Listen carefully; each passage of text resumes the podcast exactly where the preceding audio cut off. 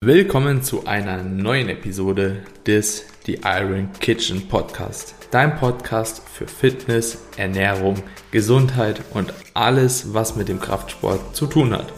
In der heutigen Episode sprechen Carmine und ich über das Thema Warm-up. Und zwar gehen wir dabei darauf ein, wie ein Warm-up gestaltet werden sollte, warum ein Warm-up überhaupt so wichtig ist und vor allem, welche Unterschiede es beim Warm-up gibt. Dabei sprechen wir ganz besonders über ein Warm-up, das das kardiovaskuläre System beeinsprucht, ein Warm-up, das sich auf die Mobility bezieht und ein Warm-up, das sich mehr auf das Nervensystem, die Gelenke bzw. passiven Strukturen, aber auch die Spezifität einer Übung bezieht. Was das Ganze bedeutet und welche Relevanz es in deinem Training hat, darauf kommen wir jetzt in den folgenden Minuten, in der halben Stunde, über die wir oder in der wir über das Thema sprechen. Und wenn euch dieser Podcast gefällt, dann würden wir uns wie immer darüber freuen, wenn ihr einen kleinen Screenshot von der Episode macht, uns verlinkt auf Instagram oder in den sozialen Medien teilt und ihr uns natürlich auch dadurch zeigt, wie cool euch der Podcast oder wie gut euch der Podcast gefällt. Und wir sehen natürlich, dass es bei euch auch sehr, sehr gut ankommt und mehrere Leute können davon profitieren. Also eine Win-Win-Win-Situation. Alright, jetzt erstmal viel Spaß bei dieser neuen Episode.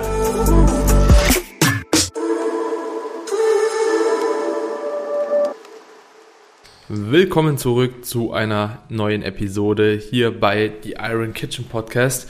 Carmine, ich freue mich auf jeden Fall auf die nächste Episode, Folge Nummer 23. 23, richtig. Fresh, fresh, es geht voran.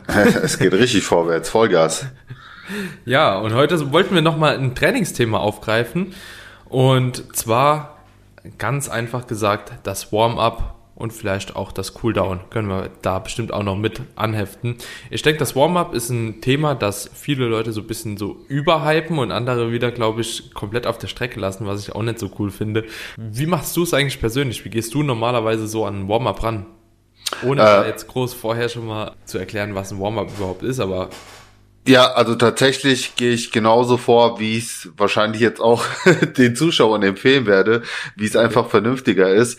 Ich muss aber ehrlicherweise sagen, dass ich gerade in der Anfangszeit, wo ich mit dem Training begonnen habe, das Warm-up stark ignoriert habe, also bis fast gar nicht aufgewärmt habe. Das war so typisch, äh, legst dich direkt unter die Bank, machst vielleicht so ein, zwei Aufwärmsätze und legst direkt los. Muss aber auch sagen, ich habe das in jungen Jahren wesentlich besser weggesteckt. Wenn ich das jetzt machen würde mit 36, würde ich auf jeden Fall überall Zwicken und Schmerzen und was weiß ich bekommen. Also du merkst es dann schon mit dem Älterwerden, dass gerade das Warm-up einfach nochmal eine ganz andere Bedeutung bekommt, aber nicht nur mit dem Älterwerden, sondern auch, wenn du wirklich ja auch progressiv trainierst, vor allen Dingen auch in Gewichtsbereiche reinkommst, in Intensitätsbereiche, wo es dann auch ja doch schon eine gute, sehr, sehr starke Belastung für die Sehnen, Gelenke, Bänder ist. Und da wird's dann umso wichtiger. Hm, ja, ja, das ist, glaube ich, auch wirklich ein gutes Stichwort. Also Intensität und allgemein auch die Last auf der Stange, so overall. Spielt da dann doch schon so eine krasse Rolle mit und vor allem, wenn man dann auch versucht, das Ganze, wie du schon gesagt hast, progressiv dann immer noch zu steigern, dann bewegt man sich ja auch immer in Bereiche, die man vorher vielleicht so noch nicht gekannt hat und dementsprechend immer so eine neue Belastbarkeit. Also man muss ja die Belastbarkeit auch irgendwo nach oben schieben und es wird dann schon notwendig, irgendwann das Ganze halt auch ja aufzuwärmen, beziehungsweise die Strukturen aufzuwärmen. Würdest du grundsätzlich eine Unterteilung machen, dass du sagst, okay, es hängt ein bisschen davon ab, wie man trainiert? Sprich, wenn jemand beispielsweise einen Fünfer-Split hat, macht das einen Unterschied zu jemandem, der einen höheren Trainingssplit hat? Ich würde sagen, nein. Also für mich hat das mittlerweile eigentlich gleichermaßen die die Bedeutung und die Wichtigkeit und, und, und den Platz im Trainings, also auch im, in der Trainingsplanung mit drin. Für viele ist es ja immer noch ein Zeitfresser. Ich sage aber, gerade diese Zeit sollte man sich nehmen und umso wichtiger wenn wir dann wirklich auch über Intensitätsbereiche sprechen, mit schweren Kniebeugen, wo teilweise das Aufwärmtraining fast ein Drittel von der gesamten Trainingszeit einnimmt. Aber das ist dann auch wichtig, um sich dorthin zu arbeiten. Und ich würde das jetzt nicht zwingend von dem Trainingssplit abhängig machen. Klar, es kann natürlich auch ein Teil der, es kann irgendwo auch regenerationsfördernd sein, gerade auch das Cooldown, aber eben mhm. auch belastungsvorbereitend. Ich meine, wir sprechen ja immer über zwei Komponenten beim Warm-up. Zum einen ist es die Belastungsvorbereitung, zum anderen ist aber auch die Verletzungsprophylaxe. Und das sind zwei Dinge, die wir niemals außen vor lassen sollten, weil sie mhm. uns auch in unserer Zielsetzung extrem nach hinten werfen können. Ja, also dann ärgerst du dich, dass du vielleicht nicht die 10, 15 Minuten Warm-up investiert hast und dafür dann keine Ahnung, vier, fünf Monate mit massiven Schulterproblemen oder Knieproblemen oder was auch immer zu kämpfen hast. Und äh, das ist dann immer, genau in diesen Momenten ärgert man sich dann, denkt sich, warum habe ich es nicht gemacht? Ja. Und, und ja. wirklich diese, diese kostbare Zeit investiert. Ja. Ja, das sind auf alle Fälle wieder gute Punkte, die du da angesprochen hast. Ich denke, dass ein Warm-up, wie gesagt, einen äh, hohen Stellenwert haben kann. Nicht unbedingt bei jedem den gleichen Stellenwert, beziehungsweise nicht jeder sollte das Warm-up unbedingt gleich gestalten, aber da kommen wir bestimmt jetzt gleich auch im Laufe des Gesprächs nochmal so ein bisschen drauf und auch ein Cool-Down kann für viele Leute Sinn machen, für andere wieder eher ein bisschen weniger, beziehungsweise die Gestaltung kann sich dann natürlich auch ein bisschen unterscheiden, aber ich würde einfach mal grundsätzlich anfangen mit Möglichkeiten, die man überhaupt in einen ja, Warm-up einbauen kann. Ne? Ich denke, dass wir uns beim Warm-up zum einen wahrscheinlich einfach auf die kardiovaskuläre Freshness sage ich jetzt einfach mal, beziehen, dass die Herzfrequenz auf jeden Fall ein bisschen hochgeht, dass man einfach ja einen höheren Blutdruck vielleicht auch unter Be Betriebstemperatur nenne ich es immer. Das, das passt ja, eigentlich genau. ganz gut, dass man den Körper einfach auf Betriebstemperatur hochbekommt. Ja, auf jeden Fall sehr sehr wichtig. Und dann haben wir die Körperstrukturen, also Muskeln, Sehnen, Bänder, Gelenke, die einfach halt eben auch wirklich sich adaptieren müssen, auch das Nervensystem. Und wir haben natürlich auch, das finde ich eine sehr sehr wichtige Komponente, die Motivation.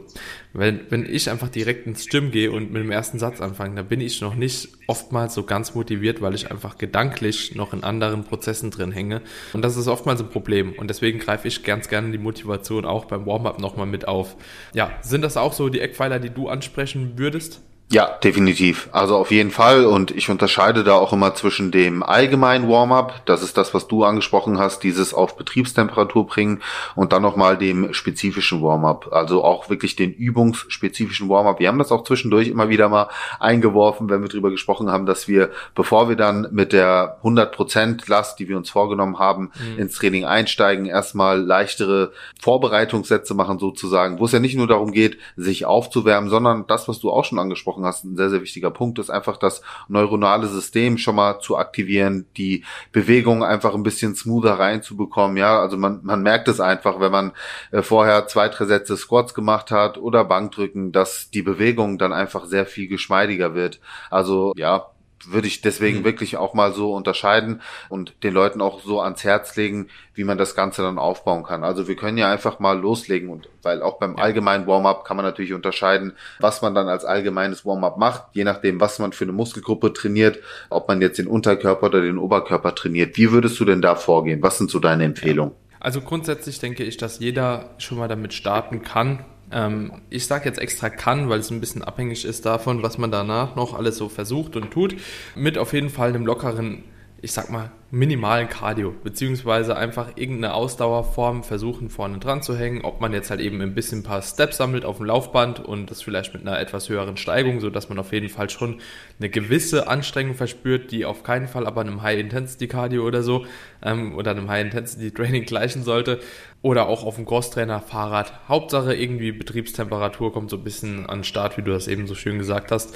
Und dann als zweites bin ich auch ein Fan davon, noch eine kurze Mobility-Routine auf jeden Fall einzubauen. Und dann als dritten Schritt nochmal übungsspezifisch das Ganze auch warm zu machen. Also das sind so diese drei Schritte, die ich eigentlich ganz gern gehe. Home Gym ist ein bisschen schwieriger für die meisten. Ne? Also jemand, der ein Fahrdio, Fahrrad oder so ein Cardio-Gerät zu Hause hat, bei dem geht das vielleicht. Ansonsten ja, würde ich eventuell den ersten Schritt halt eben im Home Gym Setup überspringen und dann zum zweiten gehen und dann eben zum dritten. Also so muss jetzt natürlich jeder so ein bisschen für sich selbst entscheiden, was überhaupt notwendig ist, was gebraucht wird und dann das Ganze so ein bisschen differenzieren. Machst du das alles? Also tust du alle drei Komponenten einbauen? Also Komponente 2 kommt bei mir hin und wieder zum Tragen, manchmal nicht. Also das äh, Mobility, mhm. Dehnroutine und so weiter. Ähm, du hast jetzt im Prinzip auch schon alle drei Punkte kurz und knapp zusammengefasst. Lass mich das Ganze vielleicht nochmal mit einem Beispiel für die Leute da draußen ähm, ja, ja erläutern. Ich glaube, das kann auch nochmal hilfreich sein. Wir bekommen ja immer wieder auch Feedbacks. Übrigens, ihr seid natürlich auch dazu aufgerufen, uns immer wieder gerne auch Feedbacks zu den einzelnen Episoden zu schicken oder was ihr für Verbesserungsvorschläge habt. Zum Beispiel kam auch rein, dass ihr, dass wir weniger Kürzel benutzen sollen, weniger Anglizismen und auch vielleicht das mhm. Ganze mit Beispielen. Deswegen, Daniel, lass mich das an der Stelle kurz machen. Also, wenn wir jetzt zum Beispiel ein Brusttraining vor uns hätten, ja, dann würde es zum Beispiel schon eher Sinn machen, sich auf einen Crosstrainer zum Beispiel als allgemeines Warm-up aufzuwärmen, Warum? Weil wir natürlich auch schon den Oberkörper mit involviert haben. Wir haben die Armbewegung mit drinne. Nehmen wir jetzt im Gegensatz dazu zum Beispiel das Fahrrad, würde sich jetzt für ein Oberkörpertraining weniger eignen. Natürlich würden wir den Körper auf Betriebstemperatur bringen, aber ich würde schon darauf achten, dass wir dann auch ein bisschen Oberkörperinvolvierung haben und deswegen würde ich zum Beispiel eher zu einem Crosstrainer neigen oder zum Beispiel auf dem Laufband aktiv mit den Armen arbeiten, aber schon mal ja. zehn Minuten wirklich auf Temperatur bekommen. Während bei einem Beintraining natürlich sowas wie ein Fahrrad optimal geeignet ist, ja. Vor allen Dingen, weil man dann auch schon die Knie schön warm bekommt und so weiter. Im zweiten Schritt Mobility, wie du schon gesagt hast, Mobility beschreibt letzten Endes, ja, das bewegt, ich, ich beschreibe es jetzt mal als Beweglichkeitstraining. Das ist nicht ja. das klassische Dehntraining, wie man es kennt. Ich bin auch absolut gar kein Freund von statischen Dehnen vor den Übungen und wir wissen auch aus genug Untersuchungen mittlerweile, dass das statische Dehnen auch tatsächlich eher kraftmindernd ist, was man sich auch sehr leicht erklären kann, weil man nimmt natürlich Spannung aus dem Muskel raus und das wollen wir nicht. Das beste Beispiel sind Sprinter vor einem ja, Wettkampf, die dehnen sich auch nicht statisch, sondern wenn überhaupt dynamisch. Also ähm, dynamisches Dehnen finde ich absolut in Ordnung. Ja, das kann man durchaus integrieren. Was würde ich jetzt bei einem Oberkörpertraining machen, sprich bei einem Brusttraining? Ich würde natürlich zusehen, dass ich schon mal den Schultergürtel aufwärme, dass ich Schultermobilisierungsübungen mache. Ich würde zusehen, dass ich natürlich auch die Brust vielleicht mit einem Blackball so ein bisschen, bisschen bearbeite arbeite. Ich merke zum Beispiel, das hilft mir extrem, meine Range of Motion zu vergrößern, wenn ich wirklich den Brustmuskel auch mit so einem Blackball schon mal bearbeite. Aber da, das wäre für mich so ein, ein gutes Mobility oder ja, Beweglichkeitstraining vorher. Und mit dem spezifischen Warm-up wäre es dann so, dass ich bei der ersten Übung, nehmen wir mal an, wir würden jetzt Bankdrücken machen, bevor ich jetzt mit meiner geplanten Intensität reingehe, also gehen wir mal davon aus, dass die geplante Intensität jetzt irgendwie bei 80 Prozent liegt oder 85 Prozent, ich vielleicht mit 50, 60 Prozent maximal einfach schon mal in die Übung reinkomme, auch nicht bis ans ja, Wiederholungsmaximum gehe. Es geht nicht darum, den Muskel vorzuerschöpfen, sondern wirklich ähm, in die Bewegung reinzubekommen, schon mal ein bisschen Blut in den Muskel reinzubekommen, also wirklich dieses Übungsspezifische. Und das kann man dann je nach Gewicht, was man geplant hat, mit zwei, drei Vorbereitungssätzen machen und dann steigt man eben in die volle Last rein. Mhm. Ja, ja, das ist ein ziemlich gutes Beispiel eigentlich. Also ich muss sagen, es hängt natürlich auch ein bisschen von, also ich sage immer, ein spezifisches Warm-up hängt eigentlich von den Defiziten eines jeden Athleten ab.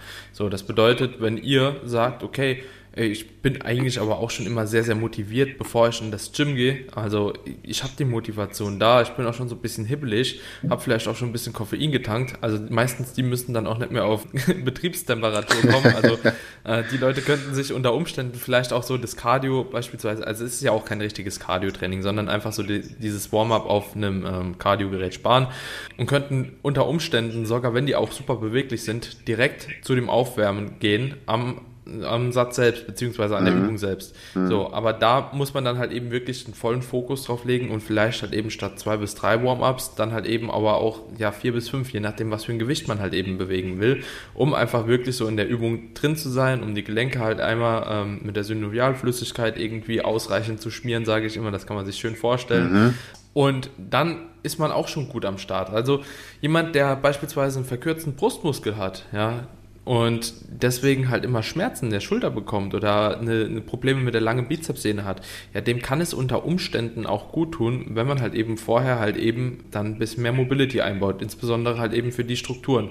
Dem Absolut. bringt es aber vielleicht nichts, dass er dann die Hamstrings dehnt vom Training so. Also das soll schon immer relativ spezifisch sein und nicht einfach irgendwie Hauptsache ich mache ein bisschen Mobility, dass ich Mobility mache. So, das ist nicht das Ziel der Sache. Sehr, sehr gut, ja. sehr, sehr guter Punkt. Du hast recht. Genau. Also man sollte es auch immer spezifisch machen, ganz klar jeder weiß ja auch dann irgendwann, wo seine Defizite sind, hoffentlich.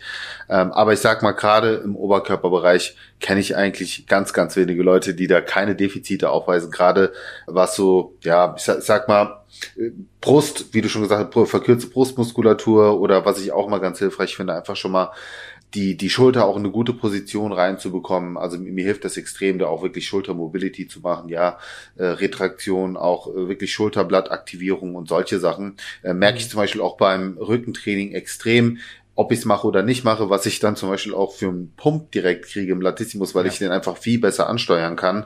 Und deswegen würde ich nicht darauf verzichten. Aber ja, du hast schon recht. Letzten Endes muss man halt gucken, was hat man für ein Zeitkontingent, wie kann man das eben auch bestmöglich mit einbauen. Was ich auch nochmal an der Stelle erwähnen möchte, auch die Außentemperatur spielt eine sehr, sehr große Rolle. Ich merke zum Beispiel im Winter brauche ich auf jeden Fall mein Warm-up und auch meistens ein längeres Warm-up als jetzt zum Beispiel im Sommer.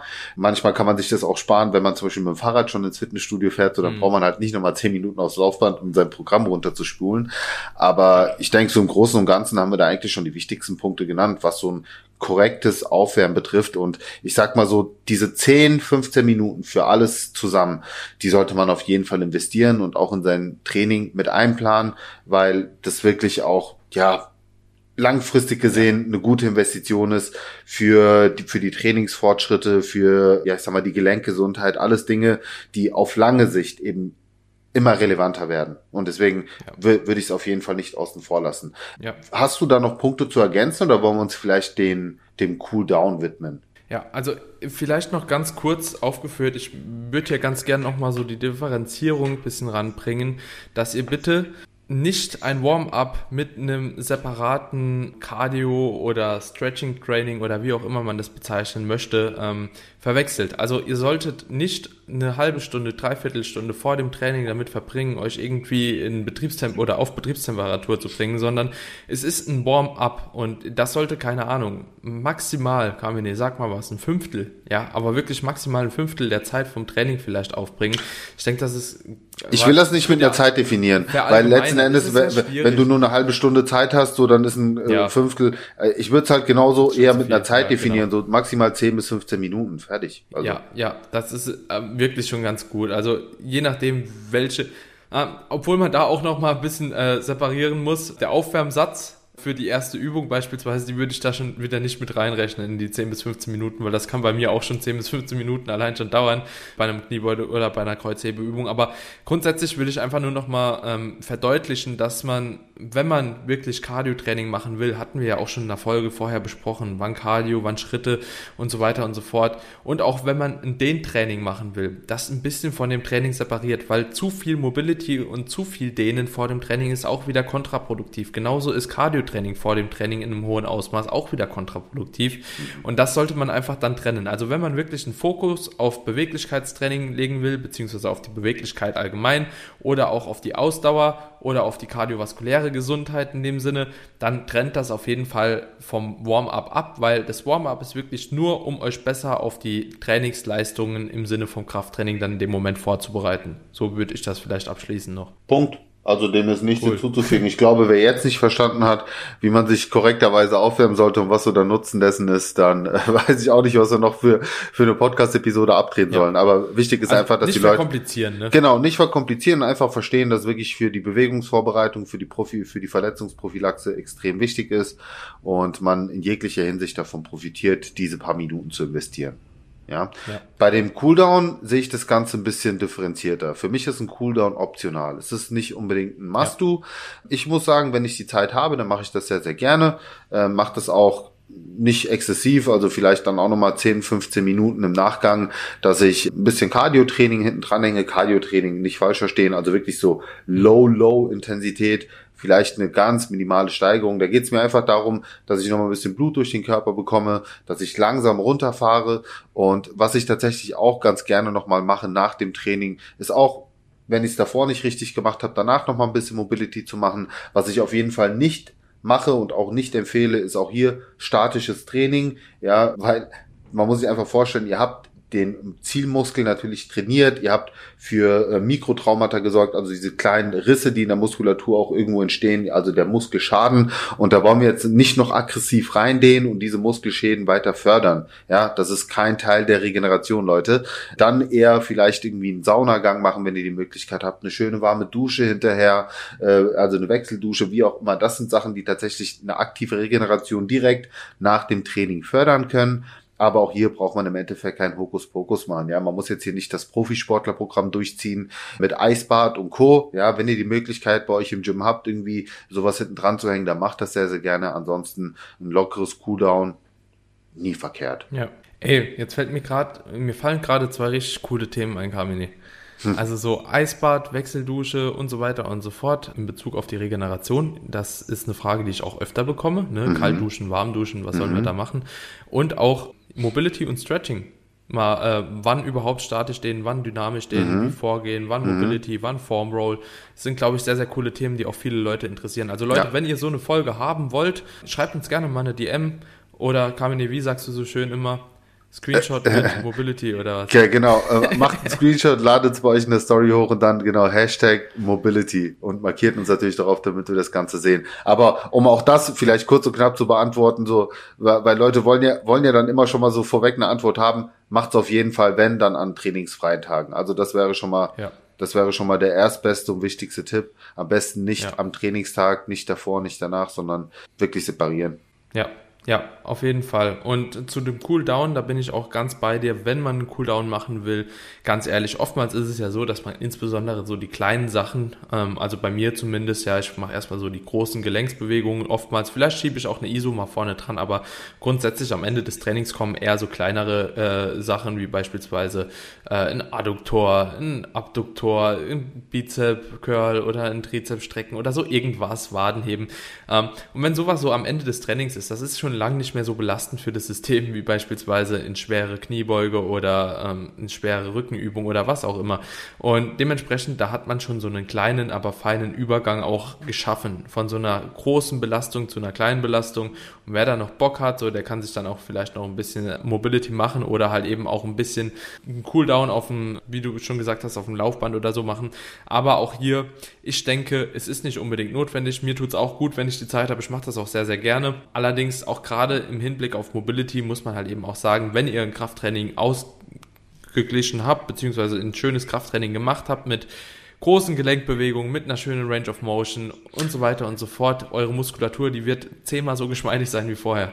Also da, da, habt ihr schon gut Mobility geleistet. Ne? Ähm, ja. Und ja. das ist auch immer so ein Punkt, wo ich dann auch sage, ja gut, dann kann man sich nach dem Training vielleicht auch sparen. Ist auch so. Also gerade so Isolationsübungen. Also wenn ich jetzt überlege, ich habe heute Brust trainiert, habe an der Flymaschine meine ähm, meine letzte Übung gemacht und wirklich auch konzentriert auf eine volle Range of Motion zu gehen, wirklich aus dem vollen Stretch in die volle Kontraktion zu gehen und also wenn das nicht ja. Mobility genug ist, dann weiß ich auch nicht. Ja, wenn du eine tiefe Kniebeuge machst und auch wirklich gut in, in eine Kniebeuge reinkommst, ja, was bringt dir dann noch extra Mobility? Was halt helfen kann, wenn du zum Beispiel davor machst, schon mal ein bisschen die Fußgelenke mobilisierst, äh, ich sag mal die Hüfte ein bisschen mobilisierst, ja, da kann es tatsächlich helfen. Aber wenn du nicht das Gefühl hast oder den Bedarf hast, noch mehr Beweglichkeit reinzubekommen, denn es gibt ja auch sowas wie eine Über, also eine Hypermobilität, so, das ist jetzt auch nicht unbedingt zielführend, dann muss es auch nicht machen. Also das ist wirklich optional, wenn man Probleme hat, in eine gewisse Bewegungsamplitude reinzubekommen. Ja, genau. Carmine, ich würde sagen, damit können wir auch die Folge abschließen, oder? Würde ich auch sagen. Das waren richtig gute, Folge. ja, richtig gute 20 Minuten, wo die Leute viel mitnehmen können. Ich glaube, auch solche Episoden sind mal in Ordnung. Es wird sicherlich auch mal Episoden geben, wo es dann ein bisschen länger dauert. Aber an der Stelle, wie immer, ähm, denkt mal bitte an Feedback auf jeden Fall auch, wenn ihr das gerade auf iTunes hört, mal eine Bewertung da lassen. Wir freuen uns riesig. Wir stürmen hier gerade die Podcast-Charts, wenn das so sagen kann. Und das funktioniert natürlich nur durch euren krassen Support, durch, ja, durch die unglaubliche Resonanz und weil ihr natürlich auch einfach, ja, uns genau immer wieder dieses Feedback gebt, was ihr euch wünscht, was ihr für Themenwünsche habt, ob wir hier qualitativ irgendwie was für euch optimieren können. Also wir sind da auf jeden Fall dran. Ja, Richtig guter Abschluss. Ich freue mich auf jeden Fall auf die nächste Episode, mein Lieber. Oh yes, ich auch. Leute, haut rein. Macht's gut. Peace out. Ciao, ciao.